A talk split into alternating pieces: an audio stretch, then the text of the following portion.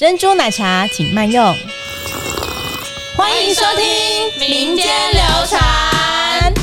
也就是在四十年前的五月二十号，我们卖出第一杯叫做泡沫红茶。你想知道我的来历，对不对？哦，对对，你想知道春水堂为什么形成，对不对？是的，哦，其中最喜欢的一间店呢？没有没有，都喜欢。欢迎收听民间流传，我是大如。我是小曼。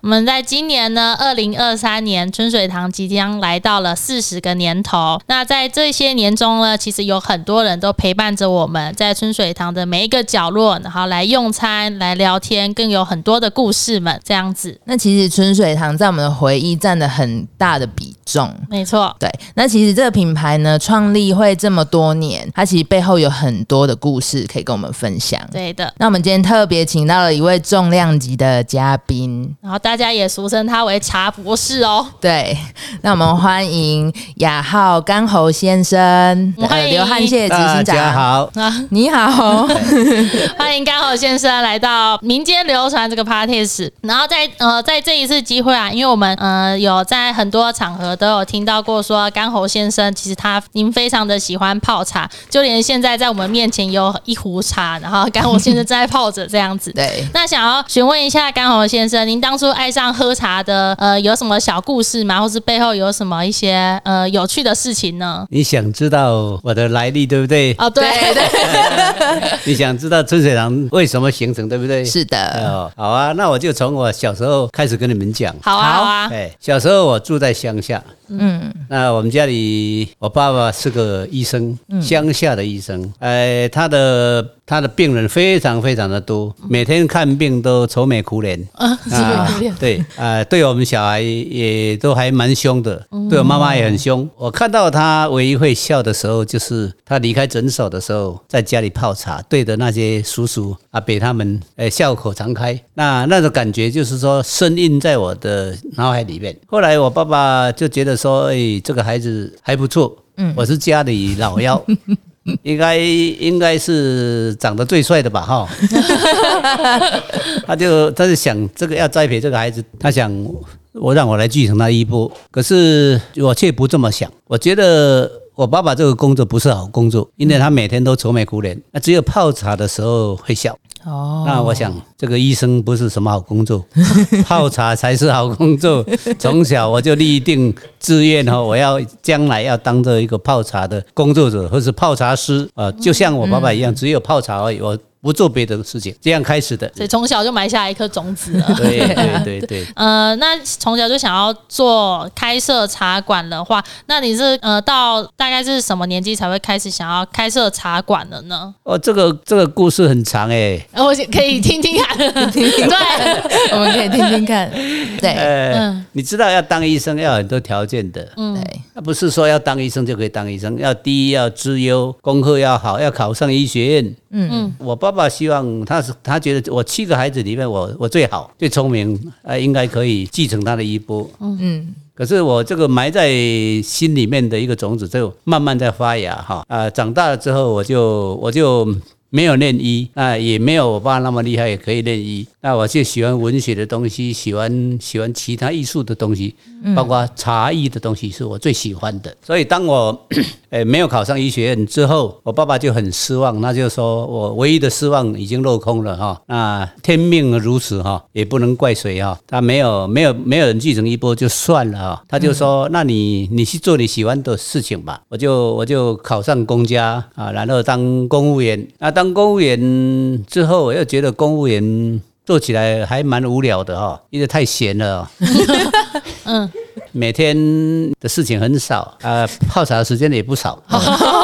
在公家也可以泡茶哦，在公家，因为我茶的知识特别丰富，所以我在公家是单位的一个里面的一个茶博士哈。哦，很多人都称我茶博士哦，知道很多很多茶的一个掌故了，这来来龙去脉我都清楚。只因为我从小听我爸爸在那边跟阿北他们的聊天啊，谈了一些一堆茶的东西，再加上我在成长过程中我接触了很多茶的资料，所以我就知道对茶这方面的专业我就了解的特别深。我想这个公务员既然是没有什么前途，那不如哈，我想要来做一个我喜欢的工作啊。其实事实上，在我退伍的那一年，我爸送了我一把茶壶。哇啊，那是一个很漂亮的一个朱泥茶壶，上面写着“中国中国宜兴”哈这四个字的一个一个漂亮的小朱泥茶壶。嗯，我就一直带在身边。我想我要用这一把小茶壶哈，那诶泡出我的事业来。哇！可是你知道，小茶壶是台湾的一个壶泡。它不是什么呃很受欢迎的一个行业，它是一个老人的一个嗜好，所以称之为老人茶。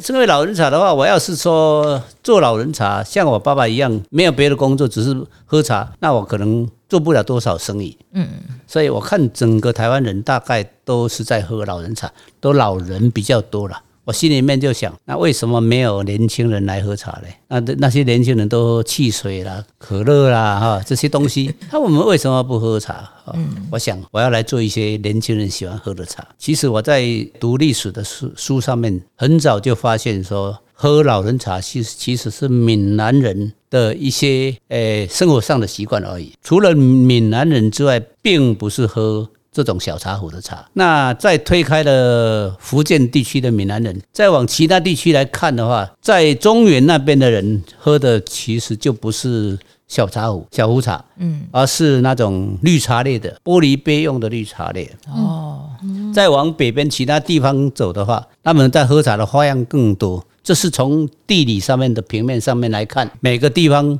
都有喝茶都有特色，只有闽南人喝这种又苦又浓的一个小茶壶泡的茶。那我知识长了知识之后，知识大开之后，我就知道说，原来在地理上面的人类喝茶不是这个样子的。因为我在公家的时候，诶，修了很多功课，在做这些诶史料的一个一个一个整理。嗯嗯。那我对历史也特别清楚。那历史当然是历史是过去的，那地理是现在的吧？哈。对。那现在我看到这个样子，在过去的我就从书上面可以爬书。Brasil 出很多历史上面的一个一个立体的一个故事，比如说几千年前，那人类是怎么喝茶的？我发现几千年前人类人类的喝茶不太一样的，尤其是在一千年前宋朝的人的喝茶，居然跟我们完全不一样。他们在喝茶的时候，哎，就像我们现在常常在在谈的生活事宜里面，焚香挂画、插花点茶，那这这个点茶里面不是只有喝小小的乌龙茶，而是把很多东西加到茶里面去的。对，这样的一个。很好喝、很多彩的一个茶，嗯，所以当我开始决定要开一家茶馆的时候，我并我就决定说，不要以小茶壶为副业，我的主业就是要卖历代饮茶。历代饮茶，它它有很多代哈，我们中国大概有五千年的喝茶历史，每一个时代都很久。那到了宋代之后，还有呃明朝啊、宋明元清，每一个时代喝茶都不太一样。嗯，那在古代，在宋之前喝的茶花样也不少，他们加的东西加的更多。比如说加一些蔬菜类的东西啦，加盐啦，加甚至新香料，它都加进去的。嗯，所以古代的茶并不像我们想象的说这么单纯，而是加料的茶，甚至煮成香料的一些煮成一锅一锅的茶啊。这种茶，我想我要卖历史上面历代的茶，而不要只有卖卖清朝的。台湾的小茶壶的这种日常，哎，我就开始台中市的四维街这边找了一个店铺，开始卖我在独创的这个这个冷饮茶。其实还有一段故事哈，是我在要创业之前，我曾经到过日本。我在日本，因为日本是欧洲流行文明的很高端。也是生活文明的很高端。那那一年是在夏天，我到日本的大阪，大阪有一条街叫做红茶一条街，他们卖印度的红茶，整条街都是卖红茶。可是他们却又卖咖啡，他们把咖啡跟红茶加在一起卖。那八月的时候，我进门进到了一个店铺去，我的朋友就就很熟悉日本。那是日本通，他就他就点了一杯采用煮的一个一个巴拿马咖啡啊，然后他说，呃，给我调成冰的啊，这样子。我想，哎呦，这个我第一次看到写客气，就是在那边看到的。嗯，居然咖啡可以用采用煮一煮，然后马上就可以调成冰的，哎，这个写科技太神奇了。我就跟他讲说，我要一杯西兰红茶，然后给给也给我调成冰的，这样。日本人却说咖啡可以，茶不行。我心里面很纳闷，想为什么茶咖啡可以，茶却不可以？所以我就干脆就把那个雪科技给买回来。你知道那个雪科技一支多少钱吗？多少当时钱？千八百块的台币。哦，那个时候很贵，那个时候很贵我当公务员的时候，薪水才才一万八千块。哦，哎好可那也是最高薪水的公务员。嗯，对，但是 一个调酒器，一件皮衣也不够，也不过一千两百块而已。可是那个那一把调酒器却高达一千八百块。对但是没有关系，我就给他买回来。我开始在家里，在开店之前，我就试了很多茶，就是说什么茶我都用雪克器来调，把它调成冰的。哦，开业的时候，我就决定说，我要卖所有茶类用雪克器调成的冰红茶、冰绿茶、冰花茶，任何茶都可以变成冰的，而且是可以加入一些东西的。那就这样开始我们的第一个生意，就在民国七十二年的时候的五月二十号，也就是在四十年前的五月二十号，我们。卖出第一杯叫做泡沫红茶。哇！为什么会叫泡沫红茶？泡沫红茶，呃，因为它用雪克器调了之后，茶叶里面它有很多的一个皂素，它一挑的话，它会产生雪花般的一个泡沫，非常非常好看，有一点像像那种这种呃波涛起伏的那种感觉哈，哦海浪的感觉海浪像云堆这种感觉。嗯，啊，它只有一把雪雪克器，它买不到第二把。那时候台湾哈没有进口这个，所以我们那一把雪克器就轮着用，大家抢着用。我们吧台有两个调茶师，嗯，呃，大家轮着，还好那时候客人并不多，所以那一把雪克器就慢慢足够用。嗯，我后来查了雪克器的来由哈，雪克器是工业革命之后的一个物产，它是用不锈钢去挤压而成，那密度很高，中间有一个有一个隔层，任何东西经过雪克器的话，它就可以调出泡泡沫状的一个饮料。哦，所以我们就以这个为基础，开始了我们的一个卖冷饮茶的一个行业。一杯茶，诶、才卖十二块。可是你要知道，台中那个时候有市场上面也有卖茶，卖很多红茶。他们卖的红茶大概不外乎是卖什么叫做决明子红茶啦，哦，嗯，还有一些应该都不是真正用好茶叶下去做的，更没有用锡兰，没有用那个叫做阿萨姆红茶去调的这种、这种真正的茶叶。他们卖五块钱，一千 CC 卖五块钱，我们这个才三百 CC 就卖十二块钱。可是就造成了轰动，呃，很多人吃了，在那边有一个便当一条街哈，我们那一条街是属于文教区，所以很多人就在那边吃便当。中午那边也有一个很有名的牛肉面店，很多人就来吃牛肉面，你要是顺便来这边这边来光顾一下。嗯，这样不到三个月哈，就开始这个名声哈就开始开始开始崛起。啊，很多人就就大摆长龙来看看这个到底这个店到底在搞什么鬼啊？啊，怎么有店那么小的，怎么会有那么多人在排队在干什么的？哈、原来就是卖一杯十二块的一个泡沫红茶。那时候产品大概只有四样，四样的一个产品，有个茉莉花茶，还有柠檬红茶，还有一个叫做叫做泡沫红茶，一个应该叫做麦香红茶。对，大概是这些哈、忘了，年代久远。了哎不过生意好，持续的。我在我在我在写书的时候认识一些好朋友，他们也都加入我的店里面来帮我帮我做这个这个调查的工作啊，招呼客人的工作啊。那个时候我们的茶总哎也加入了。啊，在在四十年前的，应该他是年底加入的，啊，一直加入这个行业，嗯啊，到今年今年他其实他的年资已经三十九年了，他跟那种公司大概一样久，嗯，就兴起了一个新的一个行业哈、让让我觉得非常的安心，说哦，原来哈、不是只有卖茶叶可以赚钱，卖泡沫红茶也可以赚钱，而且赚的钱好像还不会比卖茶叶还要还要还要差，嗯，这个故事一定要回到说我跟我爸爸之间的冲突嘛，对不 对？我爸，我爸因为我考上公务员，他也说无奈嘛，没办法，你这个小子不读书哈，呃功课没有那么好，那你你不当医生当公务员也就罢了哈。可是我要你好好泡茶，好好生活哈，你却去给我乱搞这个搞这个什么泡沫红茶，还还给我加冰里加在里面，啊，他就说台湾人啊有很多生意是不能做的，你知道吗？啊，叫做补救另得老杂货啊，是不能做的，就是你不能卖那个很淡的酒，因为很淡的酒会给你做那很久，而且常常上你的厕所。那那老老女人的话，要是说有陪陪伴的女人，一定不能用老，要用年轻的啊。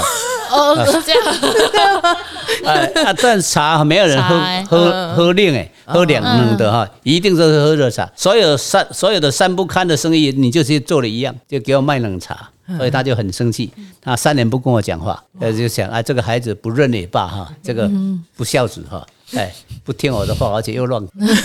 可是爸爸就是爸爸吧，哈、那我我讲，我做了就就认真做我的工作。我想，我不疑有他，我认为我的行业应该是千古的行业，因为我看过历史，而且我看过所有的一个发展的一个过程，我就很坚定的告诉我的同事说，尤其是这边的第二第二个资深的，就是鹅妈妈，鹅妈妈。那时候我们的红茶叫做泡沫红茶，鹅妈妈就问我说：“老板，老板，我们的行业会不会像泡沫一样很快就消失了？” 我跟他讲说：“鹅妈妈，我告诉你，我们的行业才刚刚开始，日上三竿而已，日正当中还很久很久。四十年后哈，他常常跟员工正印证这件事情，说我们老板在四十年前说这个才是日上三竿而已。我们的行业在四十年前开创之后，那到现在四十年，一直都在。”都在成长中，都在升级中。嗯，那我一定要回到我爸爸这一段。我爸爸并没有放弃我哈，哎，我要说来的话，他应该是个很势利的家伙吧哈。哎因为我生意做好之后哈，我开有一天我开车回去，我就跟跟我说爸，我我回来了哈。他说：“哎呦，好像做的不错，还还还穿的衣服还光鲜亮丽，还开着新车回来哈。”他就跟我和解了。我就问他说：“那要不要跟我住啊？”啊，他已经退休了，我就把他带到台中来。从此哦，我就开始了孝亲之旅。啊 他七十岁来到台中，那跟我住在一起。他一直活到九十五岁才离开。我为他还盖了一个一个一个明式的一个一个三合院给他养老。他一直很高兴的住在山上。他逢人就说。还好，我这个我这个孩子没有当医生啊，去卖泡沫红茶哈，那我才有这么好的一个晚年哈。这是你要问的第一段，这个讲的太多了吧哈。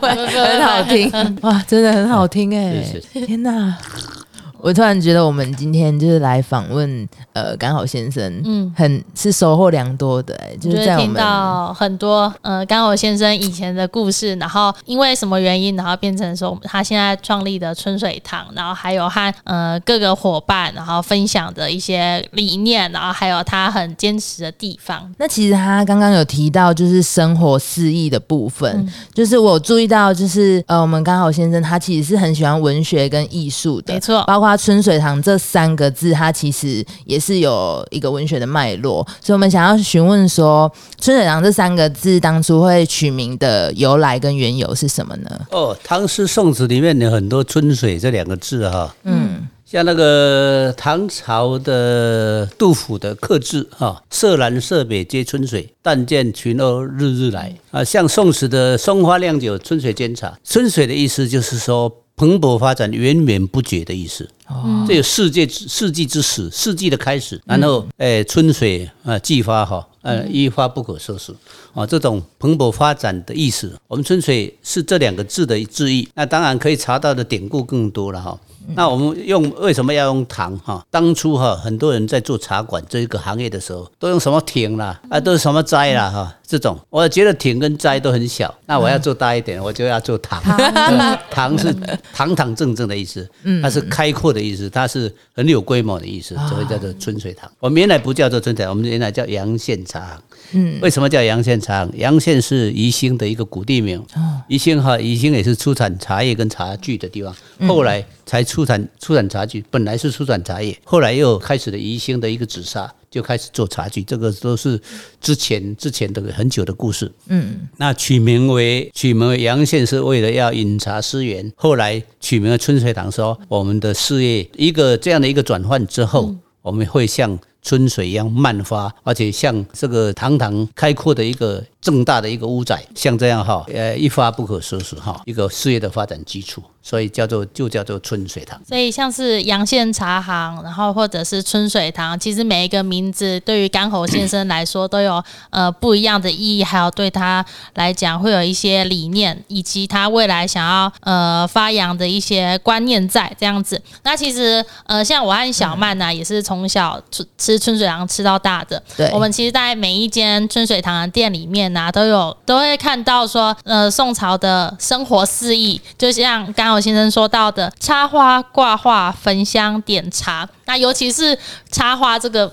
东西就是每一个每一间店都会有真的摆放鲜花，对，就是一定要是活生生的鲜花，对，就是甚至每个礼拜都会有插花老师在过来 在插花这样子，对。对，然后而且还有那个挂画啊，然后其实那上面是不是都是那个干活先生啊？你每一幅的那个摄影作品啊？哦，我知道你们为什么会长得这么好了啊、是春水堂吃到大的、啊，对，两个又壮又大 啊，都是喝喝春水堂长大。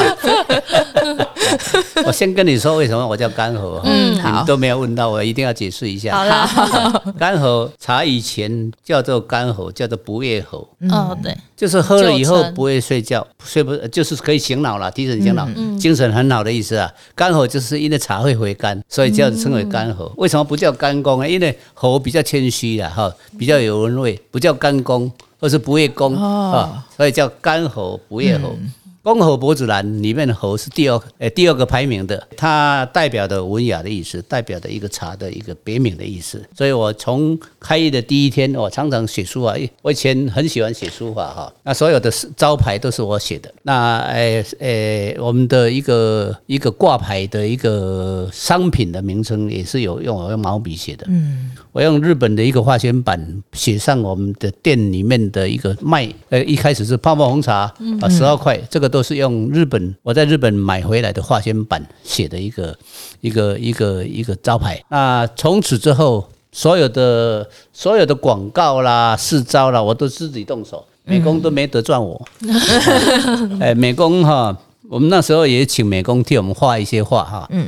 啊，但是我亲亲自动手比较。那我在布置店，我是很喜欢布置店的人哈。嗯，我在布置这一方面，我有独到的一个美感跟巧思。嗯，所以经过我布置的店，大概都会还蛮雅的，很多人会喜欢。嗯，那为什么能够哎布置出这么漂亮的店？呃，在在古代的一个宋朝的一个典典籍里面，它记载了很多很多的一个宋代的一个茶馆，其中哈、他们在谈说宋朝宋人喝茶啊、他们有生活上的事宜，那叫做焚香挂画插花。啊，点茶就是说，在焚香的气氛中，啊，在挂画的墙壁的气氛中，在插花的环境里面，喝一杯宋朝点茶法是向日本监察到时代的一种泡法，他把茶磨成粉之后，又把它打成泡沫，然后再来分享，再跟人分享，是这种把茶包点成泡沫状的这种饮茶法，它叫做点茶法，所以叫做焚香挂花插花点茶。嗯，就是说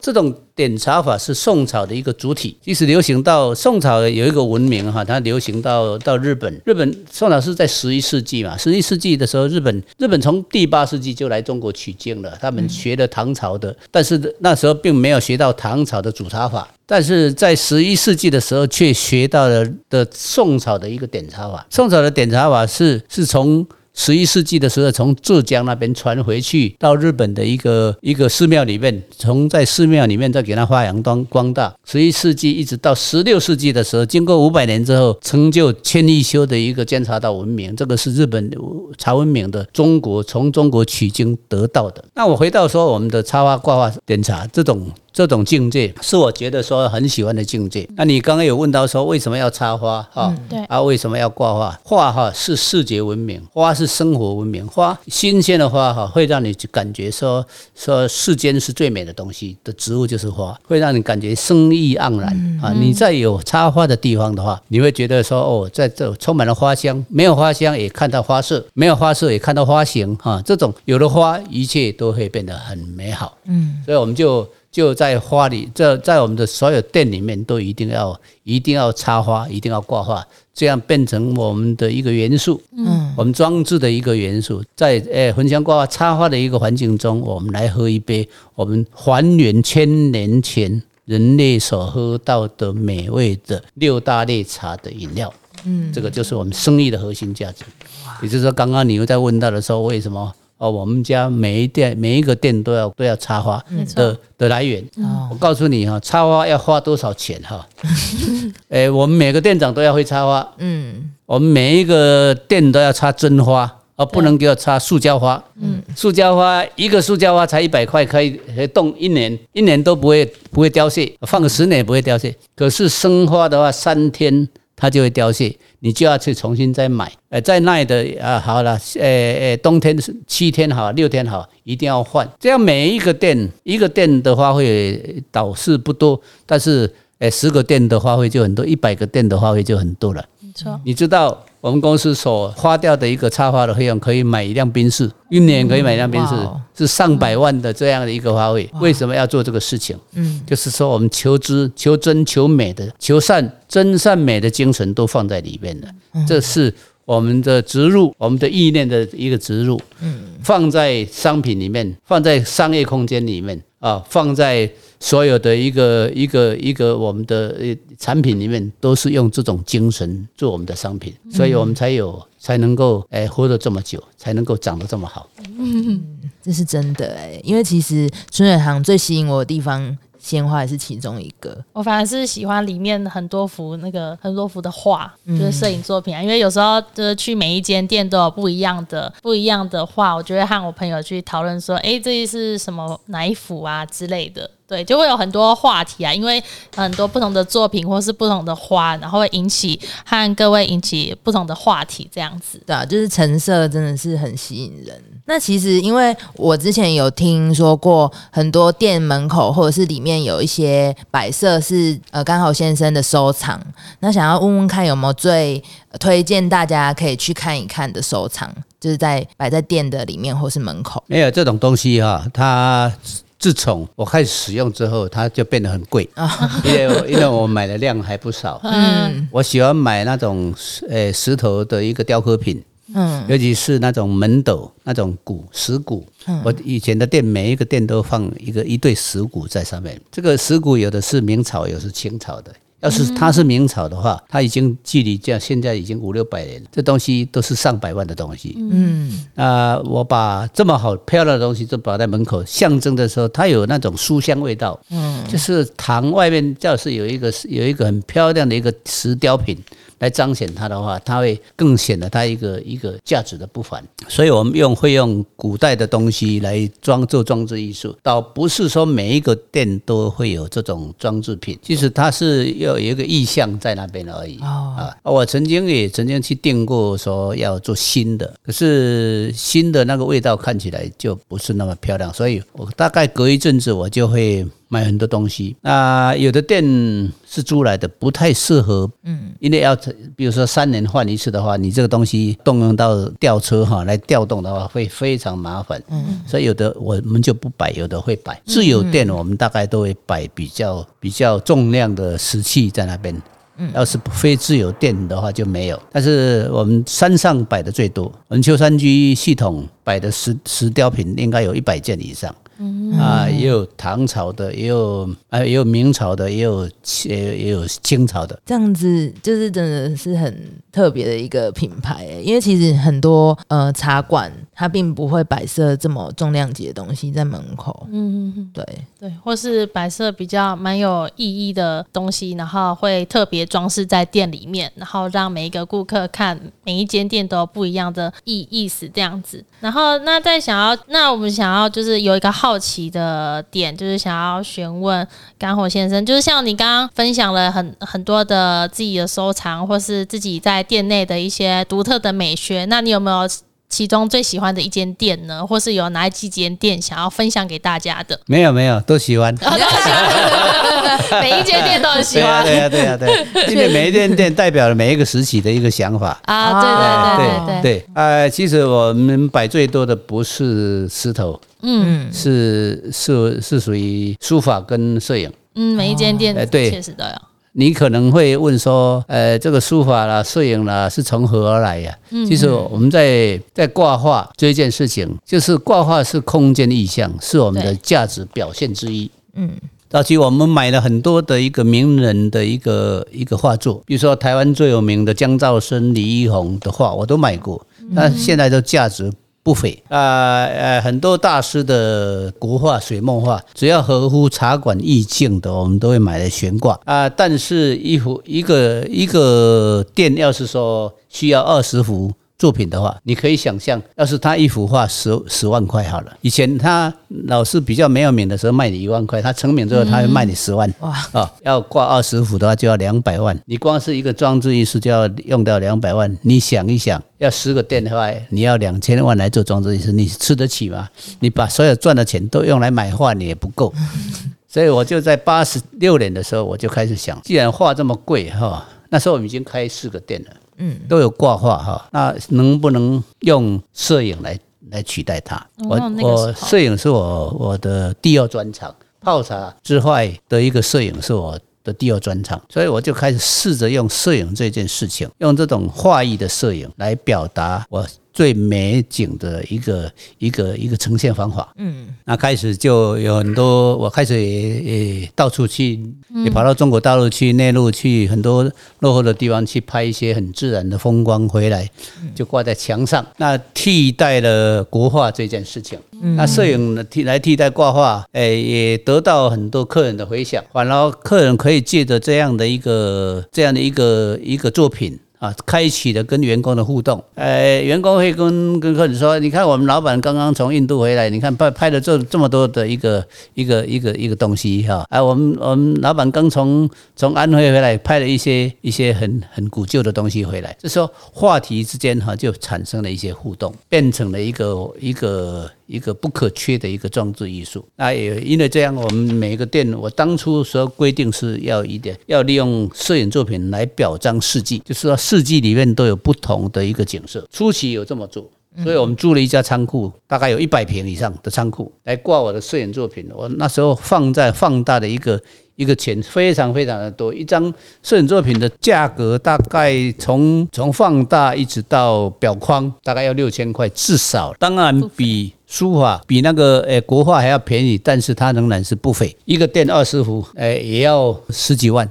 嗯，这样的画作充满了仓库，而且必须要动到工程部。去换画，不换的话，我会骂他们说，不是要换画吗？要就是要挂，诶诶，挂名人画换事实的鲜花，而且我要挂事实的画。啊，而而且要要换每一个季节的鲜花，我要求是这样的，环境要有变化，那才才会好看嘛，才会迷人嘛。诶，也因为这样的一个需求，所以画作变成我们的大量的一个需求，用在现在画作用在我们公司的墙面上的还蛮多的。嗯，那从一年要换四次到现在一年，后来规定一年换一次就好。那在几年前，我想我这样不行，这样这样会他们会会受不了，所以我就变成说，哎，可以，要是经典的话，可以挂久一点啊，所以这就就让他们稍微松了一口气，不用常常换画。不过，哎，这个画是对我们来讲是非常非常重要的一个表征。嗯，也因为这样变成的摄影变成我的第二专长，除了泡茶之外。写书泡茶之外，我的摄影变成了中部有诶，还有一点小名气的一个摄影师，当了很多的长字辈的的的一个荣衔，嗯啊，也出了一本摄影专辑啊，那也因为这样，就是说很多人喜欢看到我的作品，因为我的作品里面都有故事，所以。变成说还蛮吸引的人的一个一项装置艺术。我刚听到那个摄影集，刚好就是在今年，呃，刚好先生的摄影集《精湛一生》就是有推出了，已经出刊了这样子。对，那其实那时候在摄影集的新书发表会的时候，我们也听他讲很多呃关于摄影作品的故事。确实每一个作品都是有它背后的含义跟故事存在。我觉得跟其他摄影师是很不一样。样的每一个，如同每一个摄影作品的背后都有干火先生他想要表达的故事，就如同春水堂，他每一间分店，他给带给你的每一个感受都是不一样的。那在这一集里面呢，我们了解到了说，干火先生他从小时候开始喜欢喝茶，到现在你成立了春水堂，在每一间的分店里面都有可以非常，其实大家进去都可以很明显的感受到每一间春水堂想要。带给你的呃不同的呃想法是什么，以及如何表达我们一直坚持的所谓的宋朝的文人四意的各种的呃坚持和各种理念在。很谢谢这一集刚好先生 对来接受我们的采访。那其实我们大家都会称之刚好先生为茶博士嘛，对，所以我们希望下一集其实也可以有机会来找干活先生来聊聊有关于茶知识。好啊，这么快就结束了，对我还想要多聊一下呢。可以啊。那就只好下一次吧。对下一次，下一次再邀谢谢请，谢好谢甘豪下次见先生。那如果各位有更多关于春水堂的一些想法，或是有更多问题想要问我们的话，都欢迎来到春水堂的 IG 以及 FB 来询问我们留言哦。没错，今天这一集希望大家跟我们一样收获良多，也听得很开心这些故事。